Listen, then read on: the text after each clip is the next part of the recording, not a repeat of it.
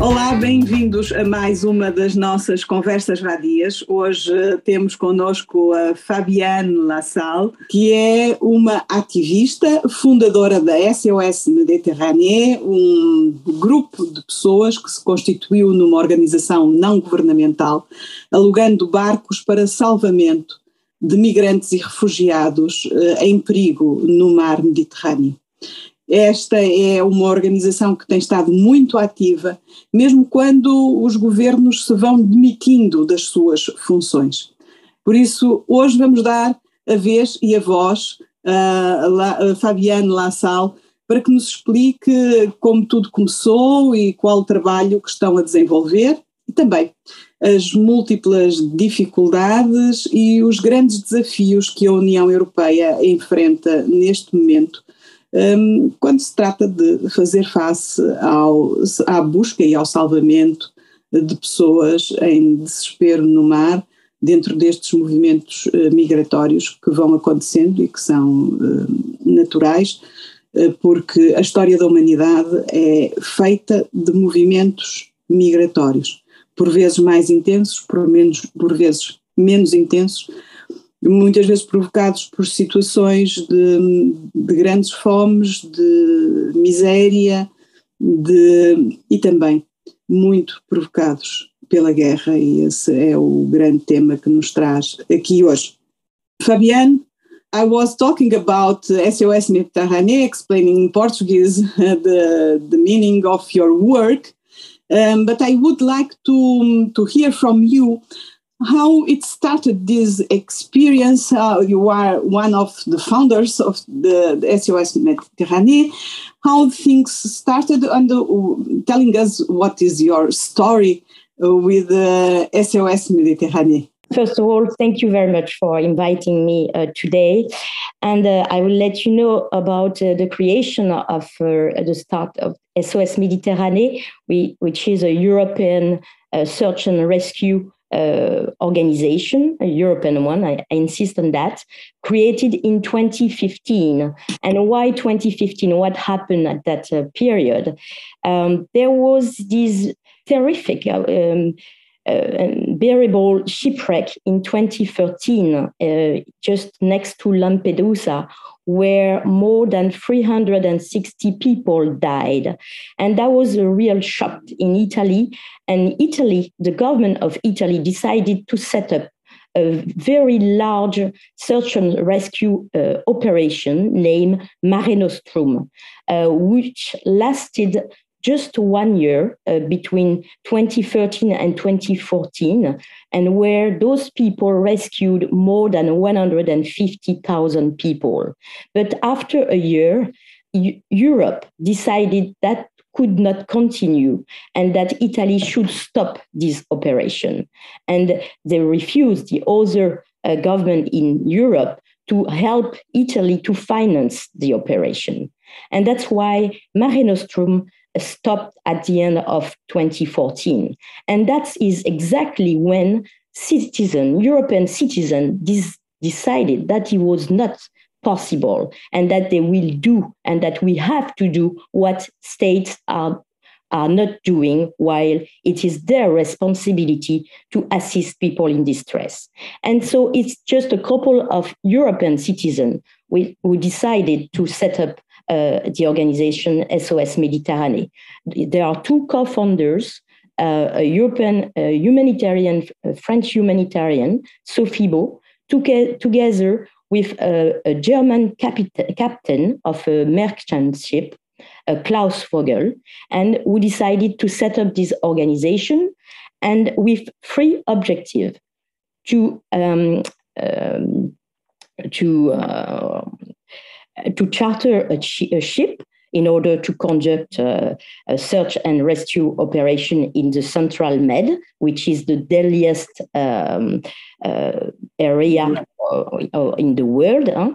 We will come back on that. Uh, and to protect those people once they are rescued and once they are uh, on board the ship, uh, up to the, the, their disembarkation on a safe port. That's the second mission. And a third mission to testify on the drama uh, which is uh, ongoing in the Mediterranean Sea, and to raise public awareness on the situation which is at on Europe uh, doorstep. And uh, regarding myself, um, I joined the, the, the, operation at really beginning because I participated in the, the launch of the, the of the association of the NGO. And uh, I'm uh, to uh, since then the deputy general director for the French Association because, as I said, we are a European organization with um, uh, four entities: one in France, one in Germany, one in Italy, and one in Switzerland. And since um, March 2016, which is the date of our first uh, operation in the Mediterranean, up to now, it's already uh, 37,023 people, men, women, and children that we were able to rescue uh, and save from death. Yes, it's um, an unbe- unbelievable work that these organizations are doing, um, substituting the states and work that the states should do, taking in account uh, the, the maritime international law because states have obligation to to save people that is in distress in sea. So, but um, looking to the situation at this this moment, and uh, on the, the, last days, we were confronted with uh, many news about boats, uh, vessels that are um, near uh, some countries. Italy is is one of the cases, and um, don't having access to ports to disembark the people that were was saved on the on sea. Um, what is your evaluation about the situation at this moment, and uh, what is your view um, of what is the solution to overcome this this situation that is in place for many years? We are during this. You thought that the SOS Mediterranean started at 2015, saved uh, thousands of of people and we are still past all this time, still facing this situation, and many people died. We are still very reluctant in uh, achieve a sustainable solution and a clear solution for this problem. What is, is your view?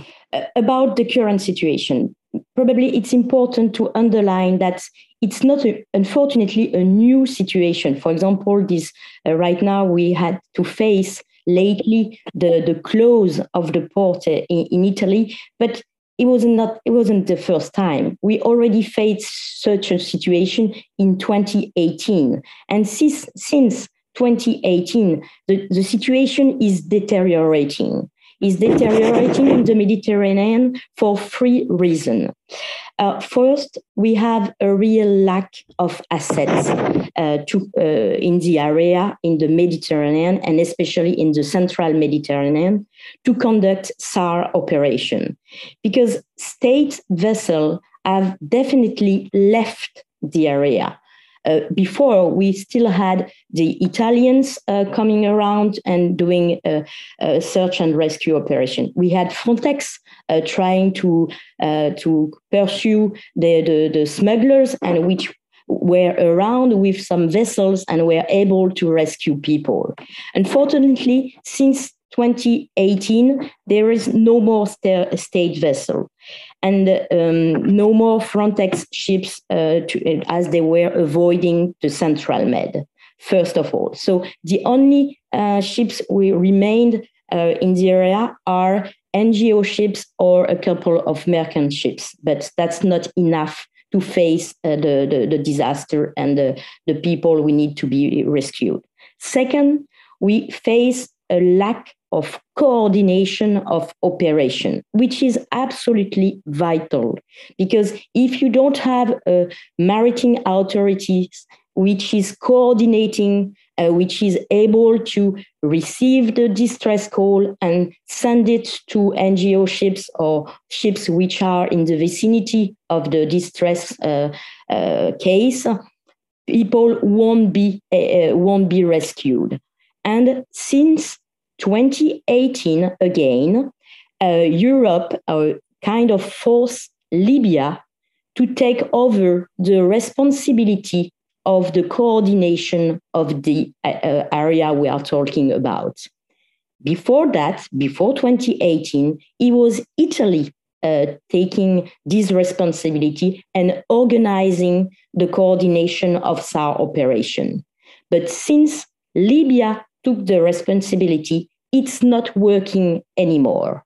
So we are facing a big black hole where we cannot see anything, where when we're trying to operate, we are not coordinated. And that's a, a, real, a real disaster. And third a reason of the situation deteriorating, it's the absence, uh, what we are facing now, of a predictable and sustainable mechanism uh, for the relocation of rescued people, which of course would facilitate the disembarkation. And that's why uh, countries such as Italy is reluctant to open ports because they have no certainty of what will happen with those people rescued and if they are going to stay on their on their shore. And without such a mechanism it cannot work. While according to the law of the sea it should be immediate. I mean since you have rescued uh, people uh, a captain is taking the responsibility of a SAR operation. And when he decides to rescue, he has to, he is compelled to rescue anybody who, who is in distress at sea. But once he uh, welcomes those people on his ship, he, he should be uh, helped by the, the maritime authorities on shore to give him uh, promptly, promptly a shore and a port where he can disembark those people um, uh, on a safe place where those people will be taken care and where those people will be able to ask for asylum if needed. And that doesn't work anymore because uh, the, the, countries uh, and the maritime authorities do not give uh, such port to the, those captains. And that's what we had to face uh, very recently, uh, uh, last week, with where we had to wait for 21 days with 234 people on board before uh, getting a port where to disembark uh, uh, the, the, the, the, rescued people. And because we were close to to Italy, to Malta, of course, we first ask uh, the, those countries for a safe port that they refused to provide us. And we had to wait, wait, and wait. And finally, we took the direction of uh, we uh, after asking also to other countries like France, like Greece, uh, like uh, Spain. At the end of the day, we came up to, to, to France where we were finally designated the port of Toulon in France, which is very far from the area where we we did the the, the, the, the rescue operation and which is absolutely not a solution. Your answer is taking us to um, another question, and uh, a question that um, is linked with the plan that was announced uh, last week plan that uh, talk about uh, the, um, the coordination of certain search and rescue operations and um, do you consider that uh, this plan has the potential to resolve this problem? Is a plan when with the 20 measures announced, the linked with uh, not only the search and rescue, but uh, also with relocation, um, voluntary solidarity. That is something that uh, is um, quite strange for me because solidarity is one of the principles of EU. It's inscribed in our treaties, and um, by that um, should be obligatory, not uh, not, for uh, for option. It's not for option. It's something that is in our DNA as you. But um, what do you think about this plan and the solutions that this plan is offering? It's uh, it's really a solution for the problems that we are facing now. First of all, this is an action plan proposed and which has to be discussed. At the moment, it's just a proposal, and we know that today uh, the, the Ministry of, uh, of uh, Interior of the mm-hmm. different countries are gather, gathered to discuss the, the, this action plan. So we will we are really interested to, to know what will come out of those discussions.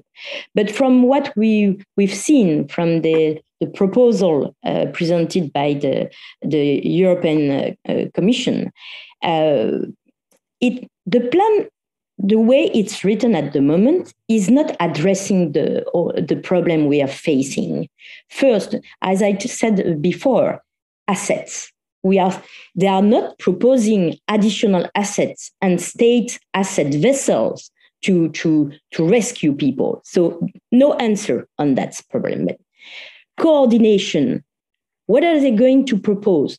Libya, we just mentioned, is not fulfilling its duty is unable to fulfill its duty as a maritime organization.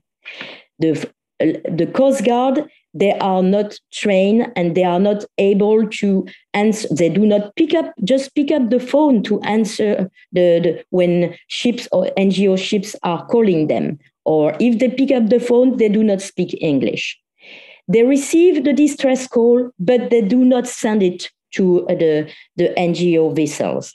So there is no coordination, uh, even uh, in before, even or after, and even if they they would answer and pick up the phone and call, try to coordinate the operation, they are not in capacity to propose a safe port for the, the, the, the rescued people because Libya cannot offer uh, a, a, safe port. This country is in a total chaos and uh, is not uh, having any uh, safe port. So we know that Libya now is not the solution for coordination. So what we could expect, yes, maybe Frontex can uh, give more uh, help, which is not doing at the moment.